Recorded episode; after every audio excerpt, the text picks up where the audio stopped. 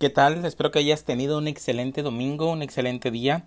Gracias por compartir conmigo estas reflexiones de los caminos de la vida. No hay camino alguno que no conduzca a la verdad.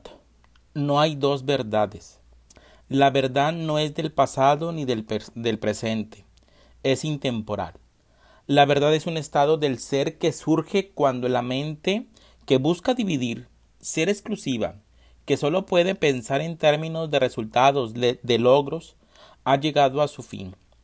Solo entonces existirá la verdad.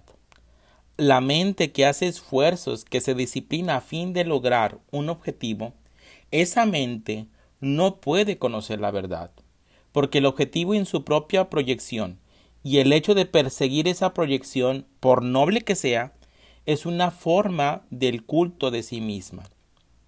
Un ser así es un ególatra y por lo tanto no puede conocer la verdad.